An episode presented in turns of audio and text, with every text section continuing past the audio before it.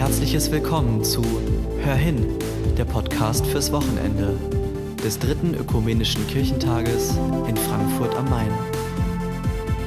Geschichten und Gedanken aus den Wohnzimmern und Homeoffices von Menschen, die auf irgendeine Weise mit dem ökumenischen Kirchentag verbunden sind.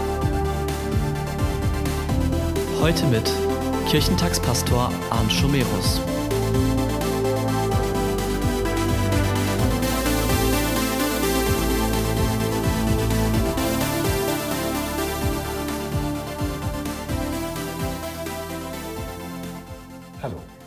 Gedanken zu Beginn des Wochenendes.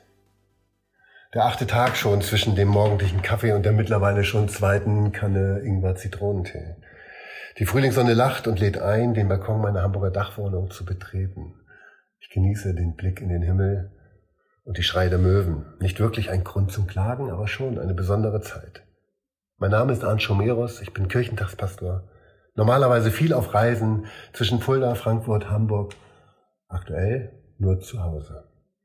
Ich bin kontaktlos vernetzt, seit Tagen keinen befreundeten Menschen mehr live getroffen, obwohl, stimmt nicht, mit meinen Nachbarn habe ich die Tage ein bisschen gesprochen, mit Sicherheitsabstand von zwei Metern. Ansonsten läuft nun alles digital, telefonisch, stillsitzend in Videokonferenzen. Auf- und ablaufend bei Telefonkonferenzen. Allein dadurch komme ich schon auf über 4000 Schritte am Tag. Nun steht das Wochenende vor der Tür und ich frage mich, was unterscheidet eigentlich diese Tage von meinem jetzigen Alltag? Das endlich wieder zu Hause sein ist es ja nicht mehr wirklich.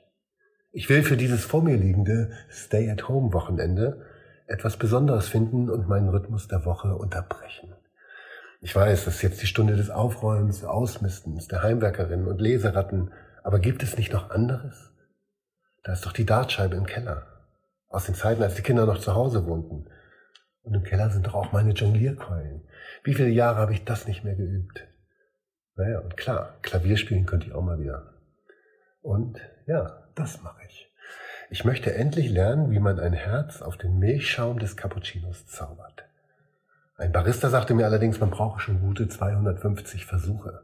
Puh, wenn ich die Cappuccini alle am Wochenende trinke, könnte ich wohl auch die Nächte durchüben. Und frei nach Pippi Langstrumpf muss man ja auch noch Zeit haben, einfach da zu sitzen und vor sich hinzuschauen.